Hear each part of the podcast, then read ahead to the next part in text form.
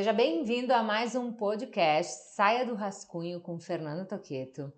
E hoje eu recebo aqui meu amigo Rivo Biller Júnior. Seja bem-vindo ao meu podcast, que começou faz umas duas horas já, né? Porque nós já almoçamos aqui na cidade de Lajeado, já tomamos um bom vinho, agora que fizemos bom. um chimarrão para ser um, um podcast original, né? Do, diretamente do Sul. Nossa, estou muito bem recebido.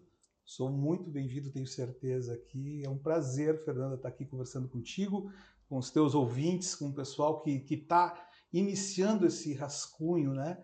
E saindo desse rascunho. E é legal, uh, até digo que tu, o Toqueto, né? Você lembra que eu te falei sobre esse, esse sobrenome Toqueto? Que toca as pessoas. Que toca as pessoas, eu Fernanda me lembro. que toca as pessoas. Muito obrigado. Pelo eu convite. que agradeço. O Rivo, gente, é uma pessoa muito especial que eu tive o privilégio de conhecer no Mastermind do Joel J, que eu faço parte. A gente convive faz um ano e meio, né, Rivon? É, um, um ano e meio. Parece que são 15. Quando eu cheguei em São Paulo, naquele ambiente, para mim, totalmente de pessoas desconhecidas, tem um negócio que eu falo nas minhas palestras, Rivo, que eu quero estar em ambientes que eu me sinta pior da mesa, sabe?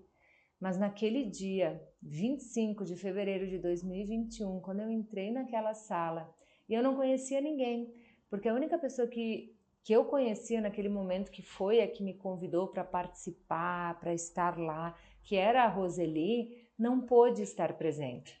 Daí eu pensei, Fer, tu lembra daquilo que tu ensina, né? Você intenciona, as coisas acontecem, faça as suas entregas, elas se realizam. E eu cheguei naquela sala e eu pensei, chegou o meu dia. Porque eu sentei lá e eu pensei, bom, se eu estou nesse lugar é porque essas pessoas vão agregar valor na minha vida, vão me ajudar e, e eu pensei, me consolava a mim mesma e pensando, eu vou ter que levantar para me apresentar, né? Quem sou eu no meio dessas pessoas, né? E o que vai acontecer comigo? E aí, quando o Rivo se apresentou e ele levantou e foi um pouquinho antes de mim e disse assim: sou Rivo, moro na cidade de Porto Alegre, da Ativo Investimentos, né? Tô com o Joel há tanto tempo, não sei o que. Eu, pensei, ah! eu senti um alívio eu pensei, Sério? meu Deus, tem alguém perto de mim, tem alguém que eu posso conectar, alguém que vai me acolher, né? Olha só, são as crenças, né? Mas foi, eu me senti aliviada. E aí, então, o Rivo é uma pessoa que eu conheço faz, faz um ano e meio e a gente convive, né? O, o Mastermind nos dá a oportunidade de participar de muitos eventos, de muitos movimentos e a gente uhum. tem um, eu tenho um carinho muito especial, ele me acolhe muito, a gente está sempre muito perto na nas atividades, nos movimentos. E assim que eu lancei o podcast, eu disse, Rivo, eu quero muito gravar um podcast contigo e quero que seja na largada. E daí eu pensei, ai, será que ele vai topar vir para Lajeado para gravar? E me surpreendeu e veio para ah. Lajeado gravar, veio com a esposa, a gente fez um almoço muito bacana em famílias e agora está aqui no escritório, que né, legal. fazendo esse movimento. Gente, o Rivo ele é uh, especialista em administração, especialista em economia, né? Tem mestrado em economia, mas eu vou deixar ele se apresentar para vocês. Eu acho que para mim o que importa nesse momento é compartilhar o quanto você fez a diferença como colega no Mastermind, me inspirando a pensar nos nossos investimentos, na forma como a gente está conduzindo a nossa vida financeira para os nossos objetivos pessoais, eu e o Isaac, é né, uma maturação nas nossas conversas, no direcionamento, porque a gente sabe o quanto isso é importante. E é sobre isso. Esse podcast vai ser sobre isso, sobre o que você está fazendo com o seu dinheiro, o quanto você está se preparando para o teu futuro, para a tua vida. Não é sobre quanto você ganha, é uma frase do Rivo, né? Mas sim como você gasta. Então esse cara pega papel, caneta, anota, arroba Rivo Júnior lá no Instagram, marca a gente eu tenho certeza que vai ser uma aula de MBA hoje. Se apresenta aqui, Rivo. Fê, eu digo assim que o, aquilo que está no papel, vamos dizer assim, no nosso currículo, né, uh, não importa muito. Né? O que eu digo, como eu gosto de me apresentar, é que eu ajudo as pessoas a realizarem sonhos através da assessoria financeira. Né? E os sonhos são os objetivos, né? são os desejos, aquilo que a pessoa busca Né? É, então, o assessor de investimento, principalmente quem trabalha comigo né, na Ativo Investimentos, que é o escritório da XP Investimentos, né? Como se for, nós somos preposto de uma corretora que é a XP, que começou em Porto Alegre como ativo também, é gaúcha, a XP iniciou aqui no nosso estado, né? A gente, eu gosto de falar isso, que eu ajudo as pessoas a realizarem sonhos, seus objetivos, através da assessoria financeira. Né? E óbvio que por isso eu, eu sou muito curioso e eu fui também buscar esse conhecimento sempre. Desde meu pai e meu avô foram contadores, eu tenho isso meio de berço lá, desde que meu pai era muito suvina, como a gente chama aqui. O apelido dele era tio Patinhas, até a gente brincava em casa, né?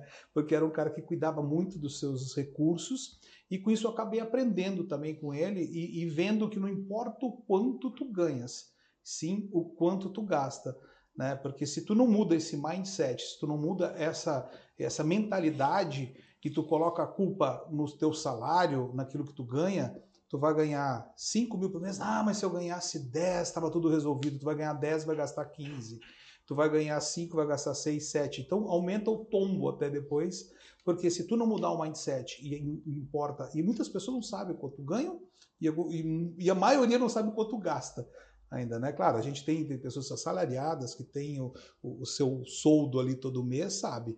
Mas principalmente o quanto gasta, as pessoas não anotam, não escrevem, não sabem. E eu tenho isso de berço né, pelo meu pai, pelo meu avô, por ter sido contadores. Claro, meu pai depois foi promotor de justiça, seguiu outra carreira, mas eu, eu aprendi muito e fui buscar daí conhecimento. Fiz tudo aqueles cursos que tinham uhum. sobre finanças, né, desde quando eu era investidor. Lá em 2004 eu entrei na FGV e lá nós montamos um, um, grupo que era um clube de investimentos e daí fui me especializando na parte de ações, fui fazendo curso de análise técnica, análise fundamentalista, que são as duas escolas que a gente pode até conversar sobre isso, mas é uma parte mais técnica.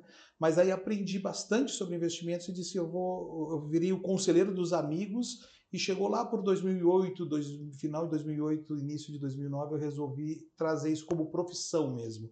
Vamos dizer, eu vou pegar o meu talento, que já é da conselho sobre investimentos.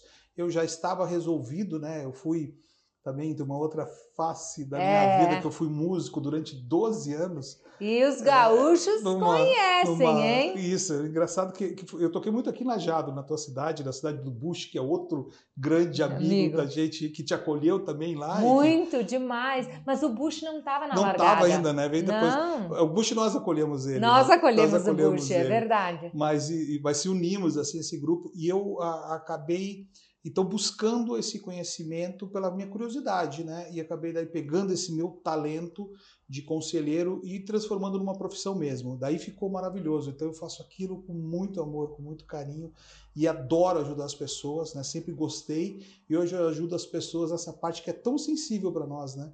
Que é os uhum. investimentos, a parte tão sensível que não importa, eu sempre falo, não importa o que tu faça, se tu é uma pessoa simples que trabalha na roça, se tu é alguém que trabalha no, no, com Uber, se tu trabalha, se tu é um diretor de uma grande empresa, se tu trabalha né, atrás de um balcão vendendo algum produto, todos buscam o soldo no final do mês, né, o dinheiro, né, que eu digo que não é o capital que vem lá do, da palavra capitalismo, vem de capital, né, que para mim foi uma das maiores invenções, invenções do mundo, né, porque antigamente era o escambo, né? Eu, eu, criava porco, trocava por quem plantava arroz. Eu trocava. Mas só que não, isso não ia ter jeito da gente conseguir as coisas que a gente necessita, uhum. né? A uhum. diversificação das nossas coisas. Uhum. Então foi criado a moeda, foi criado o capital, foi criado o dinheiro, que é nada é mais é do que a troca pelos nossos sonhos, pelos nossos objetivos. Excelente. Então eu resumo mais ou menos. Mas eu só vou dizer, gente, ele tocava na banda Locomotiva. Coloca isso, coloca uma, uma vinheta, se tiver, da banda depois,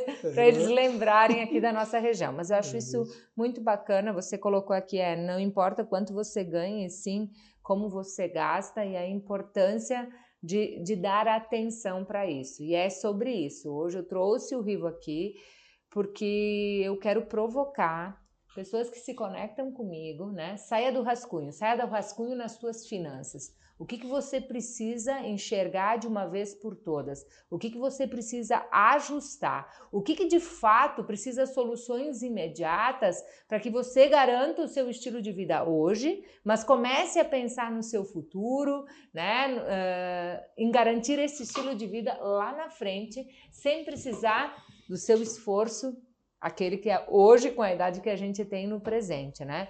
Principalmente profissionais autônomos, a aposentadoria, a economia, tudo o que está acontecendo, como trabalhar, né, Rivo, para que as nossas finanças nos deem liberdade, tranquilidade no futuro. Então eu quero que você pegue aí o seu rascunho, que você anote essa, as dicas preciosas que nós vamos receber aqui e que podem sim uh, ajudar você a transformar a sua vida, porque esse é meu propósito de vida, ajudar as pessoas a encararem a sua verdade, a entenderem aquilo que elas precisam se desenvolver na mente, na performance, na gestão e no planejamento da sua vida e carreira e na transformação daquilo que elas fazem com o talento que elas possuem, porque você falou, né? O meu talento se transformou no meu negócio e hoje o meu negócio ajuda a transformar o sonho de muitas famílias. Então eu quero isso, Riva, que eh, eu tenho a oportunidade de conviver contigo, você de influenciar né, a, nossa, a minha gestão financeira já e de poder essas pessoas que me acompanham acessar você, uhum. te conhecer, entender como você enxerga, como você desafia as pessoas que você e o escritório assessoram em Porto Alegre, não só em Porto Alegre, né? Nossos colegas Brasil, hoje, uh, no Brasil, tudo que você faz hoje como escritório de investimentos, podendo nos mostrar um caminho né? O caminho do básico, porque uhum. às vezes a gente quer o extraordinário, quer enriquecer, quer transformar, quer fazer, mas não está fazendo feijão com arroz, né? Uhum. E quer comer caviar, eu digo, né? Então, como equilibrar tudo isso? A proposta é essa: ajudar as pessoas a destravarem a sua visão em relação às finanças. Eu fiz as minhas perguntas básicas. Era para o Isaac estar aqui com a gente, ele precisou ir para o bloco, mas Uh, ele também deixou umas perguntinhas que eu vou te eu fazer. Sei. Você já sabe, ele almoçou contigo. E... Não sei as perguntas, sei que ele deixou algumas. Não, você sabe que ele deixou algumas. É eu até anotei, porque eu disse, Isaac, essas perguntas aí, eu vou ter que falar que foi tu que fez, porque não, não é muito jeito fer, toqueto, né, de fazer a pergunta. Né? Porque, enfim, então essa é a missão dessa entrega nesse podcast Ótimo. hoje. Você fica aí se fizer sentido, lembra que crescer, é, ser para ter, crescer e compartilhar. Você compartilha esse conteúdo, você encaminha para pessoas que são importantes para você, porque eu acho que isso é prosperidade. Isso né, é o que transborda na gente, isso é abundância. Quando você aprende algo e você compartilha, né? Então volta para você. Então, se fizer sentido, compartilha Marca Rive Fertoqueto e vai ser um prazer para a gente saber que nós influenciamos a tua vida, as tuas decisões e o teu crescimento. Rivo, antes de entrar nas dicas técnicas, eu tenho uma pergunta para te fazer. Você que convive aí com muitas pessoas, você acredita que a mente ferra com os investimentos das pessoas?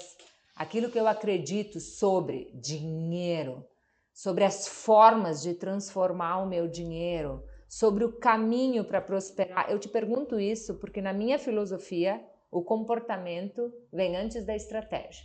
Tu pode ter a melhor estratégia na tua mão. Se a tua mente não estiver preparada para isso, se você não se conhecer, se você não ressignificar as tuas experiências, se você não entender como de fato você vai ser protagonista com aquilo que você está construindo, você daqui a pouco está repetindo uma história, uma trajetória, uma vivência familiar, enfim. Uhum. Né? Eu vejo que as crenças muitas vezes afastam as pessoas de prosperar financeiramente. Eu quero saber você, lá na prática, centenas de milhares de pessoas que você conduz nos uhum. investimentos. Como você vê isso? Enquanto isso, sirva um chimarrão. Ótimo. Uh, Fê, excelente pergunta, porque é óbvio que a mente ela ajuda quem tem uma mente né, forjada ou trabalhada para isso, mas ela atrapalha demais. Né? Porque dentro das finanças existe, a gente já vem desde pequeno, muitas vezes na cultura brasileira, daquela ah, que isso é coisa de rico, isso é o dinheiro é sujo. Tem várias pequenas coisinhas, né, falando que ah, isso não é para ti, pequenos detalhes que vai colocando na mente às vezes de uma criança que lá na frente ela vai achar que aquilo não é para ela, que ela não tem condições, que ela não tem capacidade de gerar dinheiro, gerar recursos, né? A gente tem uma outra crença assim que eu trabalho muito, que eu falo para os meus clientes e, e para os meus amigos em geral, né? Que muitas vezes falam assim, ah, eu tenho, uh, eu trabalho CLT, nada contra, óbvio, a maioria das pessoas trabalham né, como empregados, né, um CLT que a gente chama, uh, e dizem, ah, eu tenho a segurança do, do, CLT, mas eu acho isso muito perigoso, porque a segurança do CLT está na mão do teu empregador. Então eu acho que a gente tem que incentivar mais no Brasil o empreendedorismo também, né? Porque daí a segurança do teu emprego está na tua própria mão. E mesmo aquele que trabalha como CLT, trabalha para o empregador, né, ele tem que ter o espírito empreendedor sempre, sempre servir como se fosse dono daquele negócio. Eu tenho certeza que essa pessoa nunca vai perder o emprego, vai ter ele o comando da sua segurança. Né? Então eu acho que a mente, e fora isso que o Brasil também, vou falar de um outro assunto muito cabuloso, vamos dizer, na parte das finanças, que o Brasil é o país é o império das pirâmides financeiras, não é no Egito, é aqui no Brasil. Que tem de pirâmide financeira, porque as... também existe um outro lado muito ruim, que é a ganância né, que é algum dos pecados capitais que uhum. existem, né? Então as pessoas são muito gananciosas e as pessoas não têm o conhecimento, não existe educação financeira nesse país, não existe educação financeira né, na escola deveria ter. E a única certeza que eu estava falando de cada um tem um emprego. Quem está me ouvindo aqui tem o seu emprego, tem o seu trabalho para ganhar dinheiro no final do mês. Todos fazem isso na faculdade, né, quando vão estudar num curso. Todos isso fazem isso uh, quando vão ter um trabalho técnico, vão estudar algum curso técnico para ser técnico em alguma coisa. Todos que começam a trabalhar como vendedor, como... não importa, a única certeza que tu tem é que no final do mês tu está fazendo aquilo por troca de um dinheiro e a gente não tem educação financeira. Temos educação né, moral e cívica na nossa época, não sei hoje em dia como é que tá essas questões. Temos educação religiosa num país, óbvio que é importante a questão da alma, do espírito, da religião, mas um país tão vasto, com tantas religiões diferentes, às vezes tu tem uma religião que não é nem a tua dentro do estudo. Mas a única certeza que todos nós temos que vamos ter um dinheiro no final do mês, a gente não tem educação financeira. Edu não somos educados Nada, para o que fazer com isso. Fazer com e aí dinheiro. é onde eu queria chegar com a nossa pergunta, a soma da inteligência emocional e financeira. Né? Dessas duas inteligências para as pessoas produzirem melhor a sua vida no presente, porque é o que elas possuem, mas para que elas tornem o seu futuro, o seu planejamento ainda mais estratégico. Eu, agora eu estava falando isso, eu lembrei até de uma outra crença que a gente é educado, que daí tem a ver com a questão da consciência, que antigamente se falava, né? Muito se fala que, que os ricos não entram no reino no, dos céus. céus. Isso. Né? Que tinha essa questão, assim, que daí é uma questão também que vem. Uh, uh, não só religiosa, mas cultural também, um pouco disso, dessa questão que o dinheiro não é. Como o dinheiro não é, não é, não é limpo, né? por que, que ele é sujo? O dinheiro é uma moeda, é uma troca, a forma, é aquilo que tu troca pelo teu serviço, pelo aquilo que tu vendeu, pelo teu trabalho, é uma troca. O dinheiro é uma troca. Eu dou algo em troca de algo que se chama, no nosso país, real. Então a gente ganha o nosso real, nosso tão suado dinheiro, para o quê? Trocar pelos nossos sonhos. Né, para trocar pelos nossos objetivos, trocar pelo nosso alimento, pela nossa roupa, pelas nossas necessidades. Então não tem nada de sujo no dinheiro. O dinheiro é necessário. E é uma das maiores invenções do mundo, como eu disse lá no início, né? Porque daí facilitou. Eu posso me focar naquilo que eu sou bom, faço aquilo e eu não preciso só vender para aquilo que quer aquilo que eu sou bom. Uhum. Eu posso trocar aquilo por um dinheiro e comprar aquilo que eu quero, que eu acho bom para mim. Perfeito. Então é muito uh, importante as pessoas desmistificarem isso. O dinheiro é essencial. Como você fez isso? Você precisou fazer isso? Você, é, porque você trouxe algumas coisas, né? O tio uhum. Patinhas, uhum. né? Você trouxe, né? Você também deve ter tido ao longo da tua trajetória, da tua vivência, da tua experiência. Eu me lembro que eu lá no mercado do meu pai, né? E a filosofia da minha família tinha que trabalhar, trabalhar, trabalhar para guardar para o dia que ia faltar. Uhum. E para faltar para a saúde, e tinha que colocar na poupança, e tinha que render, e tinha que comprar isso para vender para aquilo, para render para isso. Então eu fui criada num ambiente uhum. assim e fui me desenvolvendo e fui buscando o autoconhecimento, né, a inteligência emocional e as minhas estratégias para minha carreira que abençoaram os meus movimentos e o meu talento, né? Então, você, eu quero agora tocar, né, a gente fala as crenças, as crenças elas influenciam. Elas te influenciaram? É impossível tu não ser influenciado por alguma dessas crenças, né? Por qualquer uma que seja crença boa ou crença ruim. Existe... Você teve Sim, isso e com como você lidou com isso? Porque além de cuidar do teu, Uhum. eu imagino a responsabilidade de ter centenas de milhares de pessoas que confiam na Ativa Investimentos para colocarem as, tudo que elas ganham lá para ser administrado por lá. Eu sei que a autorresponsabilidade conta, Uhum. né? Claro. Mas vocês têm uma responsabilidade muito grande. Então, falar com uma pessoa que, além de cuidar do seu dinheiro, cuida do de centenas de milhares de pessoas e teve crenças que também podem ter impactado a sua vida e como Uhum. lidou com isso, ajuda muito as pessoas que estão nos ouvindo. Porque se você não supera na mente, você não transforma no ambiente. Perfeito, perfeito. O, o meu pai era muito bom em guardar dinheiro.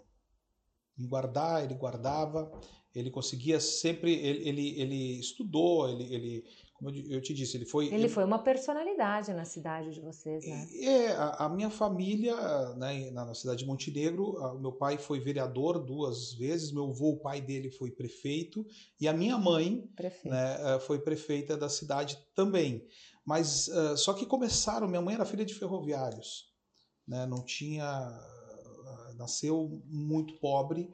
Ah, minha avó foi lavado, lavadeira, né, mãe da minha mãe, porque ela viu muito cedo e, e começou a trabalhar como lavadeira, faz- lavando roupa em casa e depois no, no quartel, lá no quinto BPM, ela lavava roupa porque um dos meus tios virou soldado e foi fazer uma carreira na, na área na brigada militar em Montenegro e a, a- e a minha mãe conheceu meu pai meu pai o meu avô ele foi uma das primeiras pessoas que começaram a ajudar a, a montar a carteira de trabalho lá no governo do Getúlio Vargas quando teve as leis trabalhistas o meu avô ele era, ele virou guarda-livros, né, que era o contador, e daí ele foi chamado para fazer esse trabalho. E como ele falava alemão, também teve uma facilidade muito grande lá na região, porque ele ajudava então as pessoas, da trabalhadores rurais, que tem muita colônia alemã aqui em Lajeado, e no Rio Grande do Sul inteiro. Ah, e, e ele então teve essa educação, mas meu pai a- acabou também tendo a educação do meu avô, e ele guardava muito bem, só que ele não investia muito bem o dinheiro né? Investir em coisas tradicionais, vamos dizer assim. A gente tem, eh, né? Eu até digo que a poupança, eh, ela, ela é um na parte de renda fixa que a gente pode falar um pouquinho, é um dos piores investimentos que tem. Mas é o mais popular. Tem Aham. milhões e milhões na poupança, porque é um, é um- é um- até o nome é bom, né? Você fala poupar poupança, então o nome é maravilhoso, o nome é muito bom. Branding, diria o nosso amigo Arthur, é É, perfeito. o branding é perfeito. E quem criou a poupança foi Dom Pedro II. Calcule. Junto quando criou o Banco do Brasil, quando começou os bancos. Então é muito tradicional. A gente tem muitos problemas no Brasil da questão da hiperinflação. Então todo mundo tinha aquela questão de ter um tijolo, né, de ter a casa própria, de comprar imóveis e tudo mais. Só que o imóvel também não dá uma liquidez muito forte para o teu dinheiro.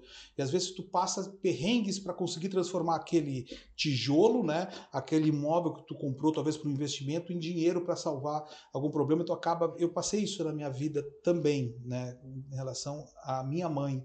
Nesse ponto, tivemos que vender alguns imóveis para manter a saúde dela no final da vida dela.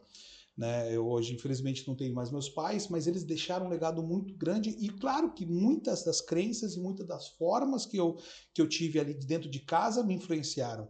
Mas eu tive que quebrar elas em alguns momentos. Tive que quebrar elas porque, principalmente na parte daí dos investimentos e até na parte de guardar, mas isso, às vezes, olha, eu tenho duas irmãs. Eu vou te dizer que cada uma é totalmente diferente, foram com a mesma criação.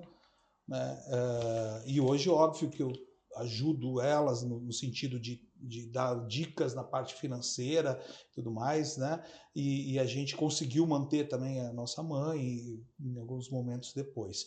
Mas isso é um, é um caso particular, mas eu digo que o estudo pelo dinheiro e essa questão de, das finanças pessoais é muito importante. Depois tem uma, uma outra história para contar também, como eu comecei com a FAB, né? Quando a gente criou o núcleo familiar que também é muito diferente, às vezes, quando as duas pessoas, quando tu casa, monta uma isso família. Aí. Isso aí é, é incrível. Ele diz, ele, ele colocou coisas bem importantes aqui: as crenças familiares da origem, da base, né? Uhum. As crenças que a gente começa a formar quando a gente se une, né, para ter a nossa família. E o quanto foi importante quebrar. Uhum. Né? Ser disruptivo. Eu te acompanho há dois anos e eu vejo, você é uma pessoa que se desenvolve Você é uma pessoa que valoriza espaços que te todo. quebram paradigmas, que te mostram outras possibilidades, que te colocam, como eu falei no início, na mesa com pessoas que fazem você pensar diferente, uhum. fazer diferente. Então, eu acho que é importante reforçar, né? Nesse primeiro passo aqui do podcast, se você quer transformar aquilo que você faz, comece transformando como você pensa.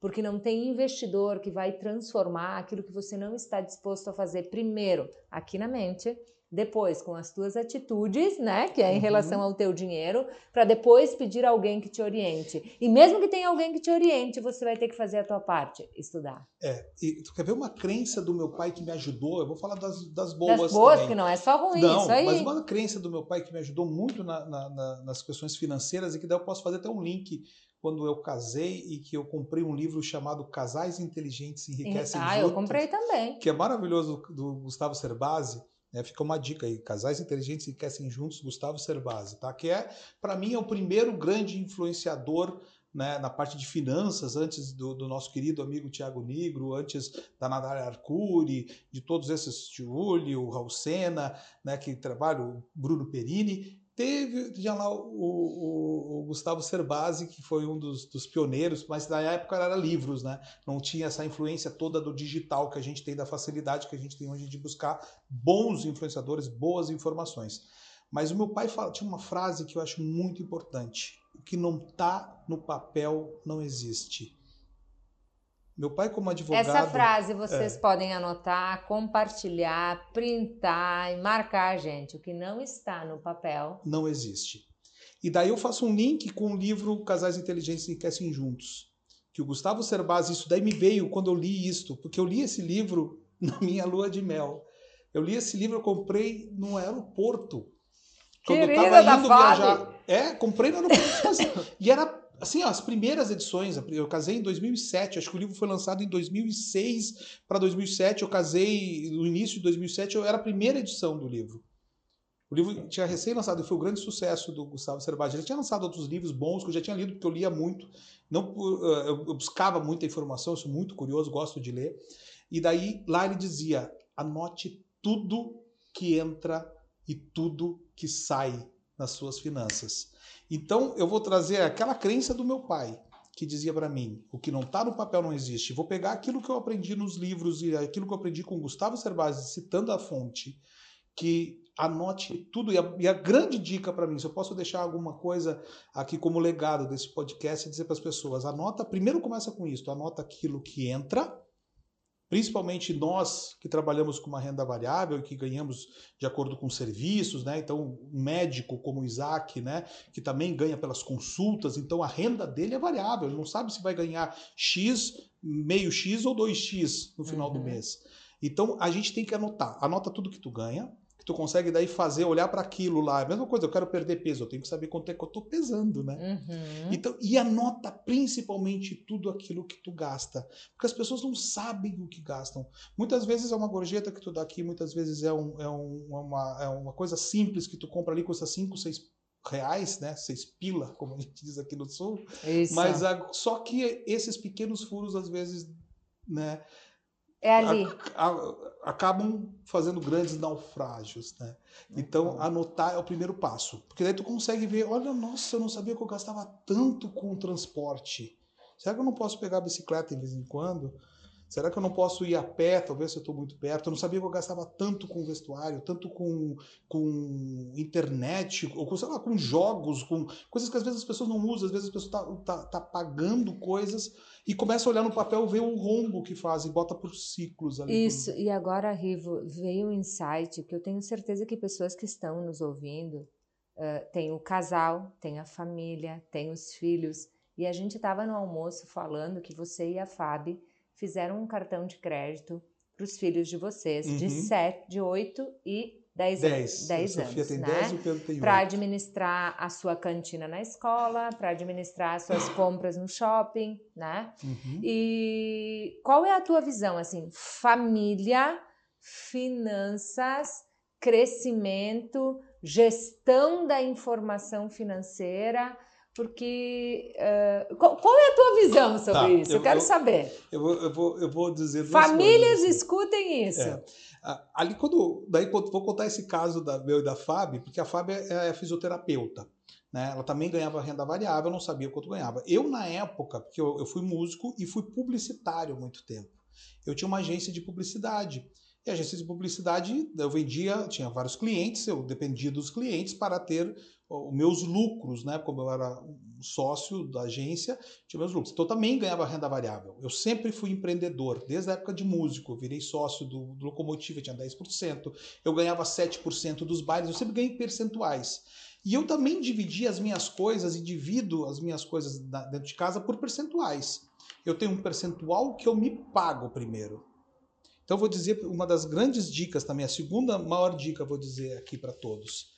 Pague-se primeiro, não existe mais nada importante do que a tua vida. O que o nosso querido Joel fala: saúde, família e trabalho. Saúde é tu, é te pagar, é ter o dinheiro que é para ti. A coisa mais importante que tu, se não tiver vida, não importa dinheiro, né? A gente morre, o dinheiro fica e, e, e não vai servir para nada lá fora. Então uh, a gente paga-se primeiro. E, e, daí, nesse caso, quando eu comprei o livro Casais Assim Juntos e, li ele, eu passei para a Fábio ler também e começamos a anotar tudo. E eu já fazia isso, só que eu fazia no Excel e eu sei que para a Fábio era meio difícil, né? Fábio é minha esposa. Uh, eu peguei uma agenda velha, larguei na porta de casa e dizia, Fábio, toda vez que tu chegar, anota aqui o que tu gastou naquele dia. Que depois eu passava para o Excel no final de semana, né? Eu, daí eu tenho uma caixinha de sapato, eu disse, ah, se não conseguir anotar, pega o canhoto do cartão, ou tu pagar no cartão, pega a nota fiscal também para ajudar, né? Pagar o ICMS, todas as coisas assim. A gente sempre foi muito, nesse caso, né? Sempre emitir nota fiscal de tudo que eu dei de serviço e também peço a nota fiscal, porque eu acho que a gente também tem que, tem que cumprir, vamos dizer, com as nossas obrigações. Adoro pagar imposto de renda, nesse caso, ainda mais sobre investimentos. Porque eu quanto adoro. mais eu pagar, mais investimentos eu vou ter. Ok, daí nós anotávamos tudo. Então teve esse exercício inicial. Quando as crianças nasceram, eu a primeira coisa que eu fiz, eu fiz uma previdência infantil para elas. Eu fiz a primeira coisa que eu fiz, na verdade, foi a carteirinha do Inter, né? Os duas fui ah. fazer porque nós somos tudo colorado lá em tá casa. Tá bom. Então fui fazer isso, mas não é, e, daí depois a gente fez a, a, a, os, a, previdência infantil das crianças, eu fiz um seguro de vida também, que eu não tinha um seguro de vida até então, porque eu e a Fábio tínhamos o controle das coisas, ela tinha né, acesso às contas e tudo mais, eu não via necessidade. Mas no momento que tu é responsável por uma vida, eu me vi responsável, no mínimo, até pagar toda a faculdade dos meus filhos e tudo. Eu fiz as contas de quanto eu precisaria do D0 até o D30. Até os 30 anos eles estão garantidos. Depois dos 30 anos, o meu seguro de vida é um seguro de vida temporário, que ele acaba nos meus 70 anos, que eles já vão ter 30 e poucos. Eu não fiz o seguro, seguro de vida inteira. Na verdade, eu fiz um pedacinho lá para a questão da sucessão depois. Tem um pedaço desse seguro, mas é o seguro mais inteligente, é onde eu tenho um valor maior de capital protegido, que realmente vale a pena e conseguiria manter eles na minha falta, mas eu tenho também um seguro que lá, na, lá no fim vai servir para a sucessão deles na questão de inventário e outras coisas. Mas isso é, é um detalhe mais técnico. E eu comecei a ensinar as crianças eu, com brincadeiras dentro de casa. Eu peguei fichas de poker que eu tinha em casa e criei os billers. Os billers era a moeda nossa interna um biller equivalia a um real. E eles podiam ganhar até 10 reais por semana, as crianças, fazendo coisas que a mãe deles geralmente cobrava, né? Tipo, estudar, ler. Os dois adoram estudar, ler e fazer coisas. E eu até digo que mãe, graças a Deus, que eu tive né, de companheira, porque ela é muito esforçada na educação dos filhos, e a gente entregava então as, esses billers, é, que eles mudavam, que eram aportes que nós fazíamos nas previdências deles. Depois fizemos contas uh, infantis, né, contas para eles em banco, e até nós descobrimos um banco que tem o cartão de crédito infantil, aonde eu tenho o controle e consigo enxergar. Eu prometi esse cartão é, para Antônia, preciso entregar. Eu consegui, eu, nós conseguimos enxergar. Então nós estamos X reais. Olha, eu vou dizer que a gente faz economia. Pode falar qual banco é? O, o C6, C6 que foi o banco que, que nós achamos com esse cartão infantil, tá? C6 Bank.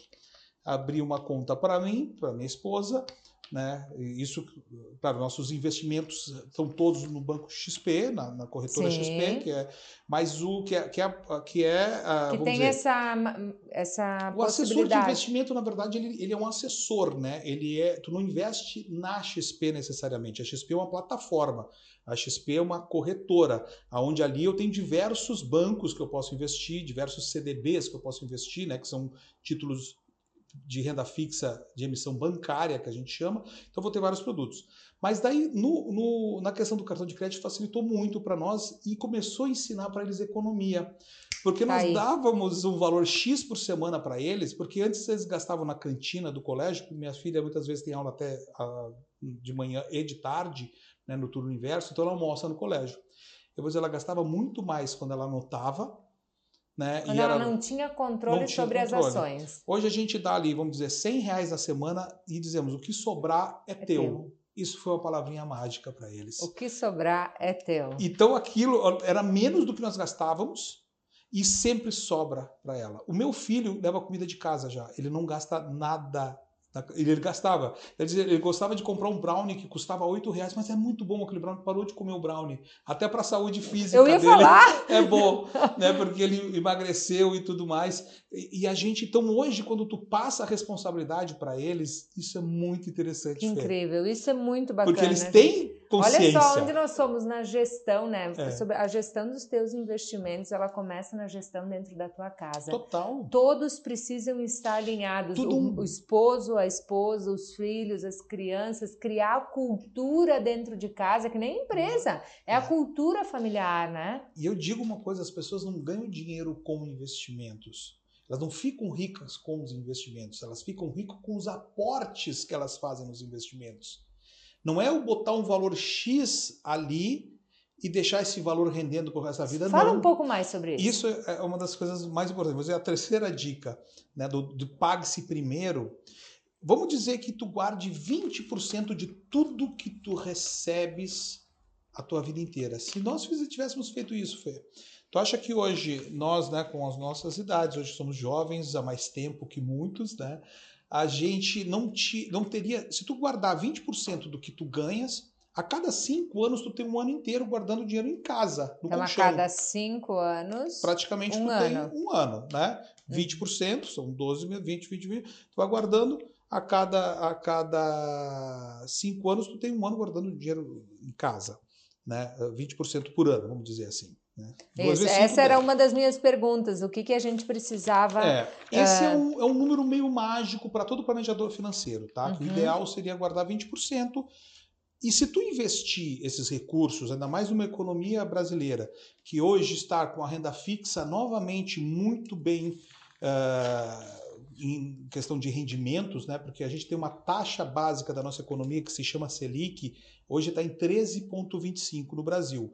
Então, tu ter hoje 100% da Selic, que isto é muito simples de conseguir, para ter ideia, a poupança ela paga menos da metade disso hoje que está dando, porque 100% 13,25 ao ano, a poupança paga meio por cento ao mês. Então, para tu ver como é um investimento ruim. Se tu investir a 100% e hoje tu tem investimentos a 105, 120, 130% até tu consegue, dependendo do prazo que tu deixa, mas com liquidez, que nem a poupança, é igual tu consegue hoje 105% do CDI, que é quase 14% ao ano. Tá? E a poupança ela paga meio por cento ao ano mais TR, que é quase zero. E meio por cento ao mês, desculpa, né? Que daria uh, ali 6% ao ano, a metade, menos da metade. Uh, então, se tu guardar mais esses 20% e aplicar, se tu guardar 20% e aplicar bem, a cada cinco anos tu tem dois anos. E é juros compostos, né? Os juros num, num investimento, num CDB, eles, eles rendem todos os dias. Todo santo dia ele está rendendo um pouquinho. E é juro sobre juro. Então tu teria dois anos a cada cinco. Então, só hum. o fato de tu hum. guardar e de tu investir o tempo todo, tu consegue lá na frente ter um colchão muito simples que te manteria para o resto da vida no momento da tua aposentadoria. Não precisava nem se preocupar com INSS, com a aposentadoria. Com os investimentos seria muito mais fácil a gente fazer esse lastro para a gente estar tá bem lá na frente, né? Riva, uma vez eu escutei de uma pessoa um conceito sobre liberdade financeira. Uhum. Eu quero saber se tu concorda com esse conceito. É É, eu vou dizer, eu, te, eu não sei se eu te falei isso, mas eu digo que a liberdade ela não é financeira. A liberdade é do trabalho. Ah, muito bom. A liberdade financeira, na verdade, quando tu te aposenta, tu vai ter que ter mais conhecimento financeiro para estar tá bem investido, porque senão o dinheiro vai acabar. Uhum. Então tu tem que ter um conhecimento. Tu me falou isso andando na rua em é. Maceió, no encontro do, Mace... do Mastermind, se barre e a liberdade financeira. Você me disse, Fer, é liberdade do trabalho, é você poder ir e vir e fazer. Onde tu quiser. É. Né? Fazer. a liberdade é do trabalho, não é das finanças. Aham, não é das finanças. Esse está errado. Então, quem fala, ah, eu busco a liberdade financeira, não, tu busca a liberdade geográfica, a liberdade do trabalho, a liberdade de ir e vir fazer o que tu quiser, mas tu não vai ser livre financeiramente. Porque tu vai precisar estar tá bem investido aquele dinheiro, tu vai precisar que aquele dinheiro dure esse período que tu quer ser livre do trabalho. Aham, não, das finanças. E, e a, a, regrinha de 200 vezes o teu custo fixo, uh, podendo acessar se você precisar. Tu é, tu é a favor dessa regrinha? Com certeza. Eu digo que a primeira coisa que um assessor de investimento faz, o que nós precisamos fazer nas nossas finanças, né? Eu vou, eu vou, eu vou apresentar como é que eu digo que eu trabalho. Tá? Isso. A, a pessoa, eu não posso trabalhar pelo meu cliente. A Fê trabalha no negócio no negócio dela, com, né, com o trabalho dela. Quem está nos ouvindo tem o trabalho dele e eu tenho o meu trabalho. Eu não posso trabalhar pelo meu cliente por ninguém. E eu não posso sonhar, eu não posso traçar os objetivos. Cada um tem os seus objetivos, cada um tem o seu gosto, cada um tem a, a, a, a sua, a sua vontade. Então, ah, eu não posso trabalhar e eu não posso sonhar. Mas a primeira coisa que eu preciso fazer na parte financeira é proteger o meu patrimônio. Então a primeira coisa é proteção, que é justamente quando tu pensa nessa, nesse fundo de reserva, que muitas pessoas falam que ah, guarde seis meses daquilo que tu ganha. Eu digo até que tem que ser 12 meses no mínimo. Um ano eu quero ter isso com um produto que eu vou ter liquidez, que é que eu vou poder tirar a hora que eu quiser, que vai me render o suficiente também, né, para o máximo possível com essa condição. Porque quando tu investe, tu está emprestando dinheiro para alguém que está te dando uma, uma taxa de juros para te devolver esse dinheiro daqui lá na frente. Tá? Antecipando o dinheiro para alguém, seja para um banco, né, através de um CDB, do MLCI, do MLCA, que são títulos de renda fixa de emissão bancária, seja para o governo, quando tu compra títulos do governo, né, o Tesouro Direto, é títulos do governo, ou seja para uma empresa, quando tu compra uma debênture, quando tu compra um título de uma empresa, ou quando tu compra uma ação, tu vira sócio. É um pouquinho diferente, mas eu vou dizer uhum. que esses produtos são. Tu acaba emprestando dinheiro para alguém que vai te dar uma taxa.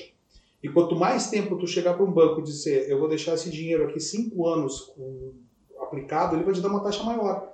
Se tu disser para ele, ah, eu quero esse dinheiro, eu vou deixar aqui, mas a hora que eu quiser, eu preciso, ele vai te dar uma taxa menor. Então também tem essas, essas caixinhas que a gente pode colocar. Então eu vou dizer que 10, 20% dos meus investimentos também estão lá na, pensando a longo prazo, que é para minha aposentadoria. Então eu guardo 20% daquilo que eu ganho todo mês, no mínimo. Eu invisto em diversos produtos diferentes, eu diversifico, né? aquela máxima não coloque todos, os, cestos, todos os ovos na mesma cesta, é importantíssimo, então eu diversifico. E uma parte desse valor é para minha aposentadoria, outra parte desse valor é para minhas férias daqui a um ano, outra parte talvez é para trocar de carro daqui dois, três anos, para trocar de residência se eu quero, ou fazer planejamento. Então são os objetivos, são os sonhos. É, acho que isso fica é isso. claro.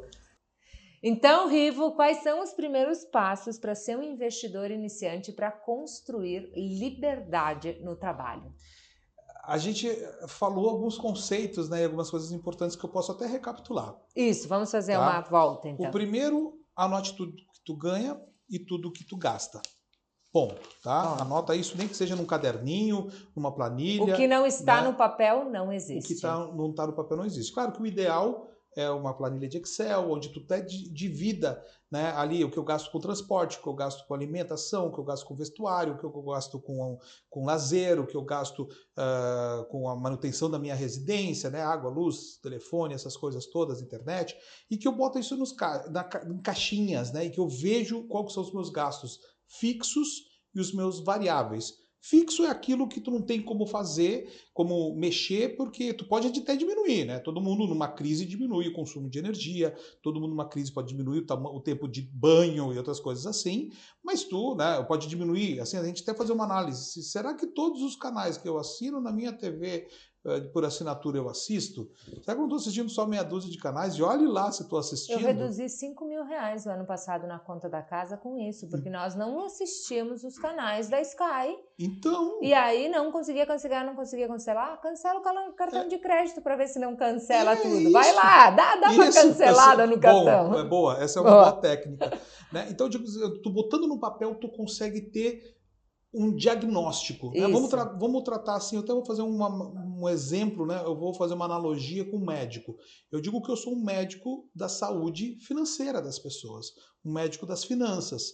Né? O Isaac não precisa fazer um diagnóstico de um paciente para poder dar um medicamento. Então, o primeiro passo é que a gente faça um diagnóstico da nossa vida. Isso tu pode fazer sozinho. Uhum. Óbvio que com um profissional é melhor, com uma pessoa tu vai ter uma ajuda né, de alguém que está de fora e que consegue enxergar às vezes melhor do que a gente. Mas o importante é que tenha a união da família nisso tudo.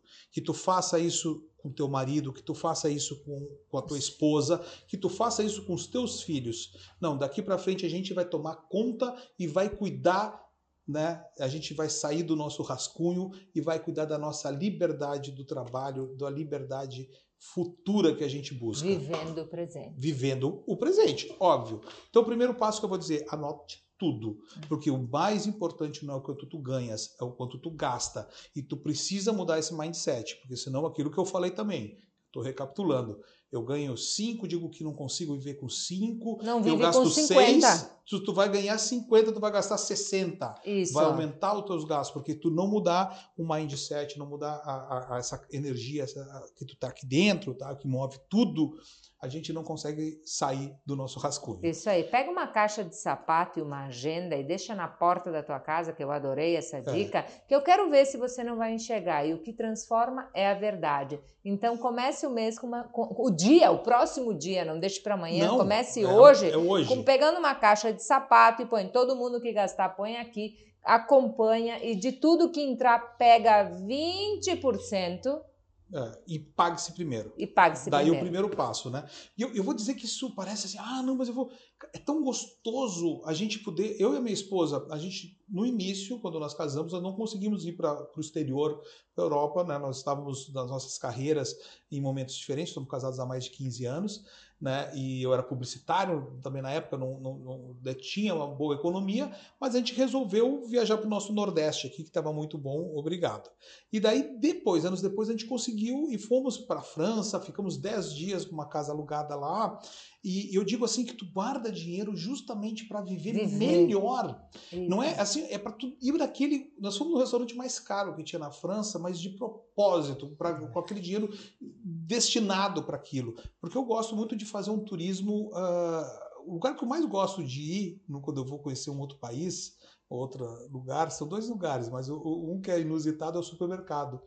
Eu adoro ir no supermercado. Então, Whole eu... Foods, conhece esse dos Estados Unidos? Sim, sim. É demais, sim. Não, né? O, o, dos Estados Unidos é o Target, o Walmart, o Whole Foods, todos eles. E daí fora, fora né, Toys R Us, Toys, Toys R Babies, que tem Uh, mas eu, lá no, no, no, na França, então em Paris, nós fomos no Monoprix. Eu comprei várias coisas porque eu gosto de cozinhar em casa. Então eu estava num apartamento que eu aluguei direto da proprietária. Ficamos 10 dias vivendo realmente como parisienses e conseguindo usufruir daquele, daquela economia que nós fizemos a Isso partir aí. do nosso casamento. Então nós abrimos mão da nossa lua de mel dos sonhos naquele momento, mas fizemos essa lua de mel um pouquinho antes de começar a produção dos filhos, né? Eu tenho uma filha de 10, que já faz mais de 10 anos. Depois a gente teve outros passeios, outras viagens.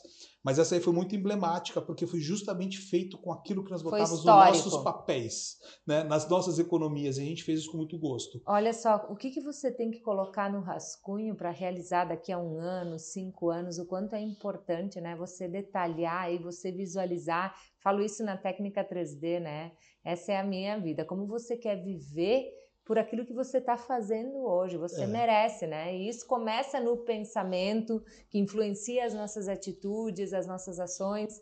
Né? Então, que a gente possa te influenciar a pensar nos teus sonhos, a pensar nas coisas que você quer viver, como se elas já estivessem acontecendo, mas que as tuas atitudes hoje possam te levar a viver isso em breve, né? É, isso. Né? Em breve. Perfeito. Né? E daí, voltando para a pergunta, né? Como é que começa a investir? Então, o primeiro passo é guardar. Uhum. O segundo Na passo. tua visão, 20%. Na minha visão, começa. As pessoas não vão conseguir por 20. Comece com 1.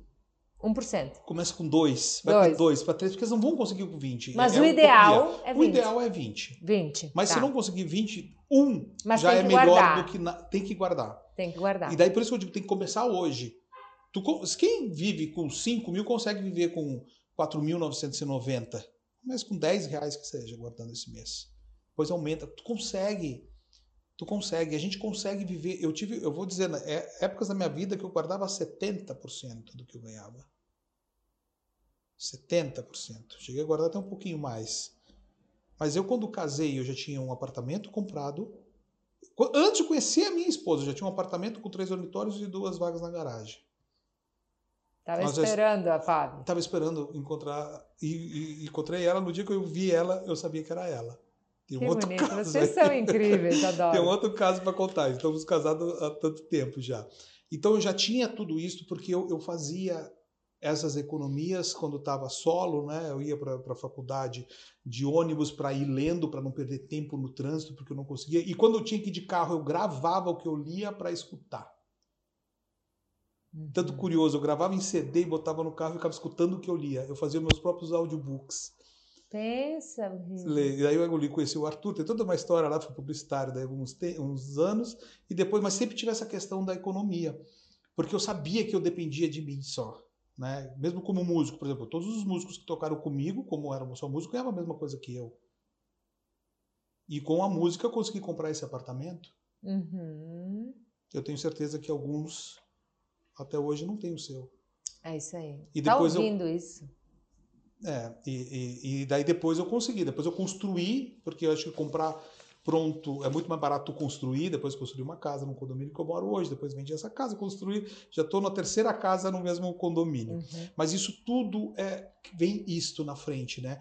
O quanto tu aporta, tu não fica rico com os investimentos, fica rico com os aportes que tu faz nos investimentos. Então, Uhum. todo mês eu estou aportando, todo mês eu tenho que buscar onde é que é o melhor investimento. As pessoas falam, daí nós temos dois grandes blocos, né? A renda variável e a renda fixa. Renda variável é tudo aquilo que varia. O dólar, por exemplo, ele sobe e cai. Então, investimento em dólar é renda variável. Investimento em ações, ações sobem, ações caem, renda variável. Investimento em bitcoins, renda variável. Investimento em commodities agrícolas. Todo mundo sabe que o boi gordo sobe, o boi gordo desce, o petróleo sobe, o petróleo desce. Isso é renda variável. Renda fixa é aquilo que no momento que tu aplica, tu sabe o quanto tu vai ganhar. E daí existe duas grandes modelos, né? A renda fixa pós-fixada e a pré-fixada. A pré-fixada é aquela que eu apliquei hoje, eu sei, vou ganhar 12% ao ano, vou ganhar 15% ao ano. Pré-fixada. CDBs pré-fixado. Tá. Existe CDBs pré-fixados, existe LC, CDB é certificado de depósito bancário. Então, eu empresto dinheiro para um banco, o banco vai me pagar uma taxa pré-fixada. Eu sei que aquilo acabou. Conservador. Isto. Esse mesmo CDB ele pode ser pós-fixado. O que, que é o pós-fixado? O pós-fixado é quando tu atrela a um índice. Por exemplo, o CDI Uhum. ou a Selic. Uhum. Isso é atrelado à, à inflação. Por que, que ela é pós-fixada? Porque a inflação é medida, os, o CDI é atrelado à Selic, que a Selic ela é determinada pelo Comitê de Política Monetária Brasileiro, então o Copom determina essa Selic, que ela estava em 2 há um pouco mais de um ano atrás e hoje está em 13,25. Então ela é pós-fixada porque esse índice vai mudar. Mas tu tá ali, tu comprou 100% desse índice, vai ser sempre 100% desse índice, seja ele 10%, seja ele 13%, porque ele muda, por isso pós-fixada. E existe uma híbrida, que ela é uma mistura da pré com a pós. Que eu posso, por exemplo, pegar uma que a gente chama de que é CDB inflação. Eu posso pegar IPCA, que é índice de preço ao consumidor amplo, que é a inflação oficial do Brasil, mais uma taxa pré-fixada de 6, 7% hoje. Então, isso que eu fui buscar, pela minha curiosidade, daí que eu digo, onde é que tu tem que começar? Começar com teus aportes, começa pela renda fixa, começa, pode começar também pela renda variável, isso daí depende o teu, o teu Uh, teu, não, a gente fala assim que é o perfil do investidor, depende do perfil do investidor, essa é palavra certa. Tem pessoas mais moderadas, pessoas mais conservadoras e pessoas mais agressivas, que a gente fala né, no jargão do mercado financeiro. Mas tu tem que começar com os aportes. É os aportes lá. Existem produtos hoje a partir de 100 reais, 10 reais, qualquer valor tu consegue investir hoje. Qualquer valor. Uhum. Nossa, isso, isso é muito bacana para quem está nos ouvindo, né, gente? É, muitas pessoas que conectam comigo, Rivo, elas falam da gestão. Eu vou entrar numa coisa aleatória aqui, mas é importante. De elas estarem muito atribuladas, fazendo muitas coisas, não tendo tempo para dar conta de tudo que tem que ser feito. Cara, você precisa incluir na sua agenda, parar e pensar o que você está fazendo com o dinheiro que é consequência daquilo que você está entregando. Uhum. O tempo voa, as coisas acontecem. Enquanto você falava, eu pensava: quantas pessoas estão aí fazendo, acontecendo, realizando, não acompanhando, não tomando decisões, não pensando sobre isso uhum. e se tornando escravas, não só do seu tempo, das suas finanças e da sua aposentadoria. Porque não vem sozinho, a idade não vem sozinha, ela vem com debilidades, ela vem. Eu, eu gosto de pegar pesado às vezes, sabe, para a pessoa, cara, cara, tem que criar consciência. O que, que você está fazendo?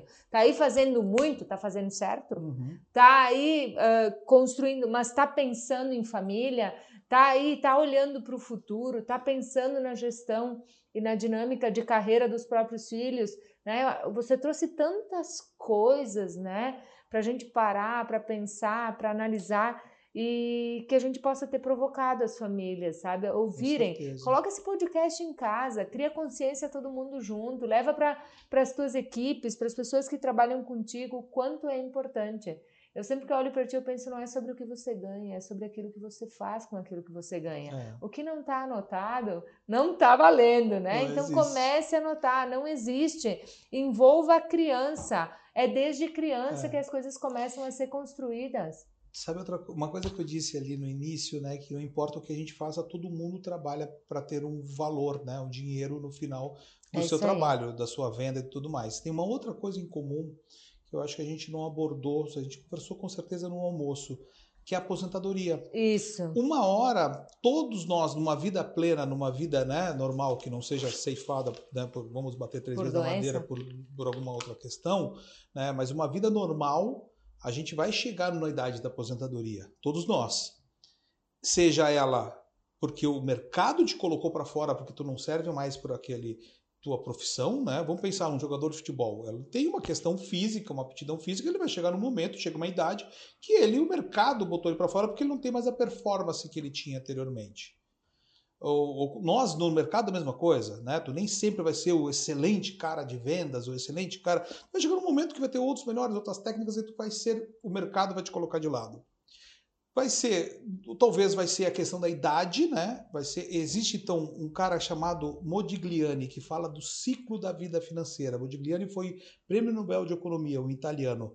Ele, ele diz que a gente começa aqui no zero, lá pelos 18 anos, aqui no Brasil, quando começa a trabalhar, e tu chega no auge lá pelos 50, e, 50 anos, 55, talvez no teu auge do teu salário e aquilo que tu pôde guardar. A partir dali tu fica num platôzinho, mas tu começa a cair. Uhum. Então a gente precisa que as nossas economias consiga manter a nossa qualidade de vida que a gente conquistou lá. E tu acredita que tem um número que eu acho horroroso no nosso país? Apenas 1% da nossa população consegue manter o mesmo padrão de vida quando se aposenta. 1%. A maioria depende da família, dos outros, dos filhos que vão manter, foi o caso da minha própria mãe.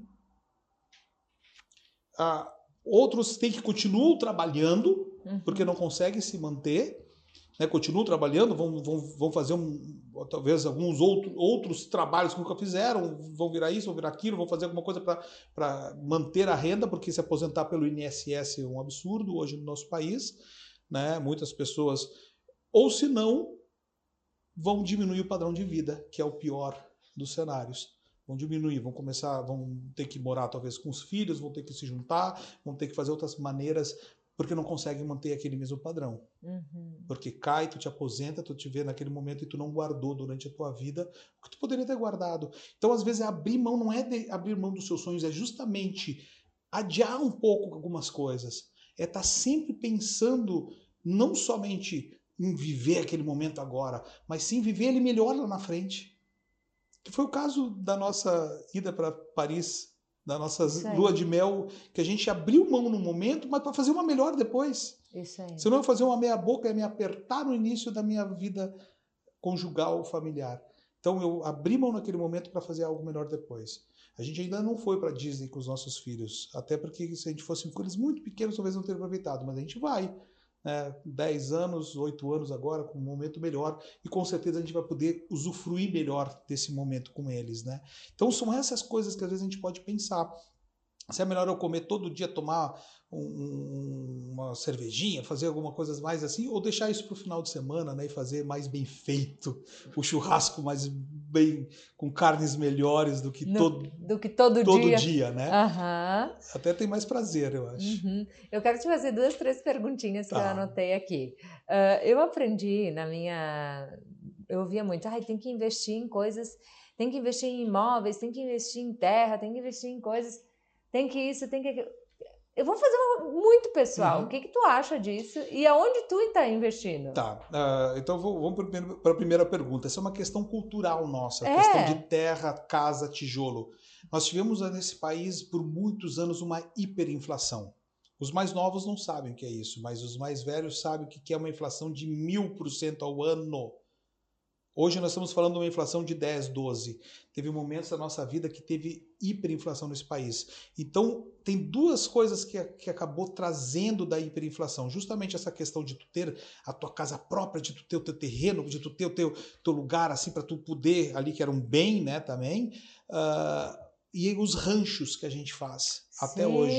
Né? Porque, a gente, porque as pessoas ganhavam o salário no dia 5, vou dizer, se não comprasse tudo o que precisava do mês no dia 10, talvez não teria mais condição de manter a alimentação daquele mês. Porque subia tanto os preços dos alimentos que tu não conseguia mais comprar. Então tu tinha aquele costume de fazer os ranchos no início do mês para durar o mês Meu inteiro. Meu pai tinha mercado, Eu trabalhava tu no sabe mercado, muito bem do dia que tal que ao dia tal, era uma loucura. Era uma loucura, porque uma as loucura. pessoas e tem, tem questão também das guerras, tudo que a gente sofreu, né, da, da Segunda Guerra Mundial, que aquilo, mas os alemães que vieram para cá, né, meu sogro que veio do Japão, por exemplo, pós-guerra, meu sogro veio do Japão pós-guerra até hoje, daí eu, eu tenho que é uma cultura deles, né?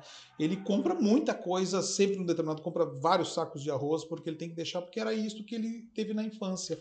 Então é questão cultural, questão cultural. também do mindset. Uh, e eu vejo assim o imóvel muitas vezes para tua moradia, se tu tem um desejo, tu tem que comprar, tu tem que ter ele, tá? Eu quero ter o meu pedaço de terra, ok. Mas como investimento, ele tem alguns problemas. O primeiro, ele não é juro composto, ele é juro simples. Porque se eu compro uma casa, um apartamento para alugar, vamos dizer que eu ganho dois mil reais desse aluguel todo mês. E ele custa lá, só para fazer uma conta redonda, 200 mil. Tá? Então eu vou ter ali eh, 1%, né? Uh, ah, 200 mil, eu vou ter 1% ao, mês. Se eu ganhar, na, na verdade, uh, 10%, 20, 2%, 2 mil. Então, só que esse juro não entra para dentro da casa, não deixa a casa mais cara, não melhora a casa. Então ele é simples e tu acaba gastando aquele valor. Se eu pegar esses mesmos 200 mil hoje aplicando, eu consigo ter os mesmos 2 mil reais. Mas só que esses 2 mil, ele vai se incorporar aos 200 e todo mês ele vai dar um pouco mais. Daí no primeiro mês vai ser 202, depois vai ser 202, uh, ah, vai ser 204 e 40, uhum. e, né, porque vai ter aqueles 20 que vai subir, vai, assim por diante. Ele é juro composto, vai ser sempre essa bola de neve crescendo ao meu favor. E o imóvel, muitas vezes, tu não consegue alugar por 1% também. Tu aluga em torno do meio por cento, principalmente o imóvel residencial. O, o, comercial, às vezes, consegue um pouquinho mais. Então, tem que ver todas essas questões, tá? Então, imóvel como investimento e ele não tem um outro problema dele, é a liquidez. Se eu preciso vender, transformar esses 200 mil em dinheiro, se eu tenho um produto financeiro que me gera os mesmos 2 mil, talvez, ou me gera o dobro, né? Vamos dizer que esse imóvel de 200 mil tu aluga por mil e tu aplica hoje e ganha 2 mil, eu consigo transformar esses 200 mil em dinheiro hoje, porque está uhum. no mercado financeiro. Então tem essas crenças que o brasileiro tem que um pouquinho aprender. Né? Como necessidade, assim, aquela coisa que eu quero ter no meu imóvel, eu quero ter o meu canto maravilha. Agora, como investimento, nem sempre ele é uma boa alternativa. Pode ser uma das alternativas, mas aquilo que eu falei também no início, nunca coloque todos os ovos no mesmo cesto. Ter só imóvel pode ser um problema na questão da liquidez e na questão da própria rentabilidade, que nem uhum. sempre vai ser tão favorável a ti. Você diversifica, então? Totalmente. Totalmente. Totalmente. Totalmente. Tá. A gente está ah, vivendo um momento de. Tu falou em inflação, né? Uhum. Eu confesso que eu não sou a maior estudiosa de finanças, mas eu tenho um bom estudioso em casa, né? uhum. né? Mas eh, veio para ficar, será? A inflação, ela tem. Hoje ela está tendo. Tá, tá pesado, hein? É, eu, quando estudei economia, né, no Universidade de Economia, eu estudei economia internacional. Então, eu estudava os blocos econômicos, eu estudava a economia de diversos locais né, do, do nosso globo. E a economia hoje está com problemas, né? justamente pela guerra que a gente está tendo na Rússia e Ucrânia. Então a inflação não é só brasileira, pela alta do petróleo, que subiu muito, né? não está saindo lá dos 120 dólares o barril. Uh, e a gente tem hoje uma, uma inflação americana como muitos anos não teve, não fazia muito tempo que não tinha uma inflação tão alta na Europa e no Brasil. Tu quer ver uma coisa que subiu e que todo mundo aqui vai se vai, vai concordar comigo e que teoricamente nunca teve inflação? Carro usado. Quem comprou um carro zero há dois anos atrás, talvez venda ele hoje mais caro do que pagou. Opa! Porque existiu inflação e essa inflação influenciou muito a americana. A inflação americana foi muito influenciada pelos carros usados, porque faltou peças, não tinha mais carros novos, novos para comprar. E o carro usado, em vez de ter uma deflação, a gente tem aquela questão histórica. Ah, comprei um carro, eu Perde. saí da concessionária 20% a menos. Hoje aconteceu o contrário. A FIP do meu carro, que eu comprei justamente há dois anos atrás, está mais cara do preço que eu paguei ele. Então existe uma inflação. Não é que ela veio para ficar, ela, ela talvez ela estava um pouquinho disfarçada também lá atrás, quando nós estávamos com a Selic tão baixa, né? A Selic nossa chegou a 2%. Hoje eu acho até uma Selic mais uh, real para o cenário brasileiro. Mas eu acredito também que a inflação agora vai chegar num platô, né? ela está em torno de 11% anualizada agora, ela chegou a 12, 12 e pouco, ela já deu uma arrefecida, já deu uma baixadinha, mas ela deve manter, diminuir, e eles estão tentando buscar para o centro da meta, né, que hoje a gente tem uma meta da inflação no Brasil, e é justamente essa alta da Selic, que é a, é a taxa de juros básica da nossa economia, que se chama Selic, que de vez em quando a gente escuta lá o William uhum. Bonner falando, né, ah, o Copom subiu a Selic, é essa taxa que ela regula todos os investimentos e também os empréstimos no Brasil. Então, eu acho que agora vai dar uma, uma arrefecida, vai segurar aí, vai ficar num platôzinho um tempo e depois volta a baixar. Mas isso também depende, depende. do cenário mundial, né? A gente está com uma guerra ainda acontecendo e tudo é, mais. É, e aí, enquanto você falava aí, ecoava uhum. na minha mente aqui alguns rumores. Eu, é, é, é uma discussão que eu nem sei se eu abro, porque ela uhum. pode levar horas. Mas aí você vai aí que me dizer rapidamente a tua opinião. Rumores de uma crise, ou de uma, uma das maiores crises qual é a tua visão disso? É, sempre tem rumores. Eu vou dizer, quando tem rumores. Já eu, tem? Eu não acredito, sabe, quando tem. Eu acho que as coisas não são tão previsíveis assim. Alguém previa a, a crise do subprime americano, que foi uma, não preveram, era um ou outro falando aqui muito, uh, por exemplo, 11 de setembro tem como prever, guerra da Rússia teve como prever, Covid teve como prever. Mas tu ouviu isso? Tu ouviu Se escuta o tempo todo. O tempo todo. Se escuta o tempo todo. O problema ter que saber as fontes e a questão. E eu vou dizer uma coisa: apesar de tudo, apesar dos políticos, apesar do que acontecer nesse país, eu acredito que o jeitinho brasileiro que eu gosto é nós brasileiros, é os empreendedores, é as pessoas que fazem é, esse país acontecer. Não são políticos não são políticos, são nós, empreendedores, são é os empresários aqui da região de Lajeado, os empresários da região de Porto Alegre, os empresários do, de São Paulo, os empresários do, do nosso país que fazem isso acontecer e do mundo. Nós tivemos grandes empresários, Rockefeller, o Walt Disney, do entretenimento, vamos, Steve Jobs. Tu lembra do nome das pessoas até? E eles foram políticos? Não. Uhum. São pessoas que fizeram isso acontecer pelo aquilo que criaram empregos, por aquilo que criaram renda, seja para eles ou para as pessoas que viviam à volta. Então, o governo, às vezes, até apesar dele, que ele, às vezes, muitas vezes mais nos atrapalha do que nos ajuda, a gente faz isso acontecer. Então, para mim, qualquer crise é para ser surfada se existir, e qualquer crise tem como tu ganhar dinheiro, vamos dizer, e tem como tu sobreviver. A gente já aprendeu a viver tantas crises e a gente vai passar por elas. Eu não vou deixar de ser brasileiro, não vou pegar minha empresa e levar para outro país, nada disso. Eu costumo até falar com alguns amigos meus: ah, se acontecer isso, acontecer aquilo, tu vai pegar tuas empresas, tuas 40 lojas e vai tirar daqui e botar. Não, então, tu tem que virar, tu vai te aprender. Daí esse é o jeitinho brasileiro que eu gosto. Isso, e por isso a importância de todo esse planejamento, dessa Com visão, certeza. de tudo isso que nós falamos até agora. Vou te fazer mais duas perguntinhas antes da gente encerrar Tranquilo. essa aula, né, que está que tá esse podcast. Um, Rivo, o que que não... Você tem o hábito de fazer planejamento de vida e carreira? Total. Total. Total. Como tu faz? Uh, eu sempre, assim, eu, eu tô muito bem planejado, eu fui, fui, planejado a minha troca de carreira na minha vida inteira. Eu fui músico, mas eu faço faculdade desde os 18 anos. Demorei mais tempo para fazer, né? Eu entrei na, num conjunto profissional, ganhando 7% do que ganhávamos do baile. E na época, para ter ideia, aquele conjunto que eu tocava cobrava 27 salários mínimos para tocar um baile. Óbvio que não era o baile de última, mas eu ganhava um bom valor naquela época. Daí, né, meu pai, como eu disse que ele não era bom em investimentos, me obrigou a fazer um consórcio, me obrigou a fazer algumas coisas meio ali, né? Me obrigou não, me deu dicas, né? E, e, acabou, vamos dizer, me obrigou. E daí eu comecei a fazer, não dá para dizer que foi dica, não, foi obrigação. Daí eu comecei a fazer investimentos, mas eu nunca fui sorteado naquele consórcio. E daí, até na verdade, eu fui sorteado no primeiro mês, mas foi a única vez que eu atrasei o consórcio, acredita? Daí tu não conseguiu retirar. Não consegui retirar. Depois daquilo nunca mais atrasei, mas também nunca, nunca mais, mais ganhou. Estava pagando 30 meses e daí eu resolvi, vendi a carta de crédito, comprei um carro zero, mas paguei à vista. Uhum. Eu hoje, o meu último carro eu comprei à vista. Por quê? Isso As aí. pessoas podem primeiro guardar aquele valor. Tu tem vontade de comprar um carro, vai na concessionária, pergunta quanto é que custa aquele carro, vê o que tu tem para ah, dar de entrada.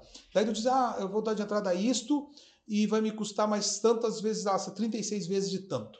Se tu fizer, né, segurar, tá, vai lá, tem aquele sonho, mas pensa assim comigo, eu vou daqui 36 meses comprar esse carro. Eu vou primeiro pegar esse dinheiro, vou aplicar, eu vou todo mês aportar aquele valor que eu pagaria da prestação e vou seguir com o meu carrinho velho aqui mais um pouquinho. Eu tenho certeza que na metade do prazo tu vai ter o dinheiro suficiente para comprar esse carro à vista, pichinchar, pagar teu seguro, pagar teu, teu combustível por um ano. É isso aí. Porque tu vai chegar lá na frente, daí vai ter um outro jeitinho brasileiro na questão das economias, porque sempre quando botam para frente esse juro é tu que paga, uhum. Né? Não é, ah, vou comprar o carro. As pessoas têm muita mania de olhar só a prestação. Ah, a prestação cabe no meu bolso, eu vou fazer. Não, pensa no valor final. Começa a botar no papel e ver o que, que tu vai pagar por um empréstimo, o que tu vai pagar por uma comprar a prazo. Então esse é um ponto. Mas aí a pergunta mesmo era. Se você faz planejamento ah, de vida então, e carreira. Tá, eu, eu, eu planejei sair de músico para publicitário. Então eu levei 10 anos praticamente para fazer minha faculdade, porque eu não podia ter aula na segunda nem na sexta, porque eu saía para tocar bailes em todo o estado. Nesses 12 anos eu nunca. Todo o estado, Paraná, Santa Catarina, foram 12 anos sem folgar um final de semana. Eu sempre toquei muitas vezes até com febre, com problema de saúde, mas tinha que estar lá porque não tinha substituto. Então nunca faltei o serviço, 12 anos. E 12 nessa, anos, todos os finais de semana. Todos os finais de semana. E nesse momento eu fui me dedicando à faculdade e comecei a estagiar, fazer a carreira para fazer a transição. Eu deixei de. Eu comprei 10% da banda, virei acionista da banda e virei publicitário. Daí eu fui fazer estágio na Martins Andrade, daí onde eu conheci o Arthur Bender, que foi meu professor uhum. na faculdade. E daí, dali, da Martins, eu já estava pensando em montar minha própria agência. Porque ali eu fui fazer um estágio para aprender como é que funcionava uma agência e montei minha própria agência. Perfeito. E daí eu fiz essa transição de carreira, segui com 10% da banda. E depois, quando teve essa questão, que daí eu voltei a trabalhar com o Arthur no final da minha carreira como publicitário, o Arthur daí foi uh, montar uma outra estrutura, uma agência completa, e nós trabalhávamos só com planejamento e comunicação naquela época. Eu já fiz esse pensamento da transição, porque eu já tinha essa carreira como o, o conselheiro dos amigos da parte das finanças, que daí eu fui realmente assumir uhum. o, meu, o meu papel de assessor financeiro, né, como profissão, e daí fiz essa transição de carreira. Então isso tudo foi planejado. Uhum. Não foi algo da, da noite para o dia, né? É isso aí. E foi planejado. É isso aí. Então eu planejo muito a minha vida. Olha só, eu quero deixar para você que está nos ouvindo aqui no, no link desse podcast uma planilha que eu desenvolvi para planejar vida e carreira, para você olhar para o teu propósito, visão de futuro, para as tuas metas, para o que não pode faltar.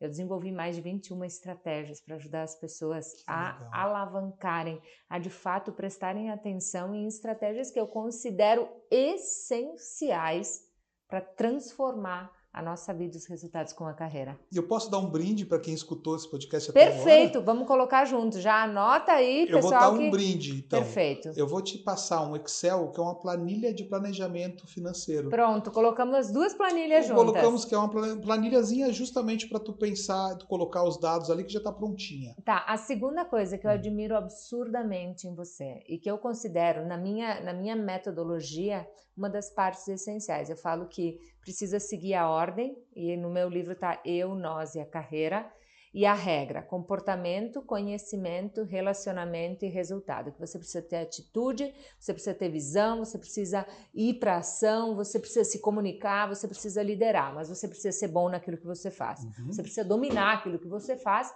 para influenciar. Uhum. Mas para influenciar você tem que ser uma pessoa boa de relações porque você está a uma mão de quem você nem imagina quando você senta na mesa com alguém uhum. para conversar, né? E eu vejo assim eh, na nossa convivência que você tem uma habilidade, Rivo, de networking admirável, assim, sabe? Rivo chega, todo mundo conhece Rivo, espera Rivo, e nós temos um negócio, rotina de entrada, né? Eu sou da rotina de entrada, Rivo é de rotina de saída. Bom, isso é, é dos bastidores, né, Rivo? Mas isso é teu, é nato, você desenvolveu essa habilidade de ser benquisto, de estar presente, das pessoas ficarem te esperando, o rivo dos charutos, chega o rivo e leva a gente para experiências incríveis. Conta um pouco disso. Querida, eu brinco até no nosso grupo que a gente tem muitos grandes influenciadores digitais. É. Eu brinco que eu sou o maior influenciador analógico do Brasil.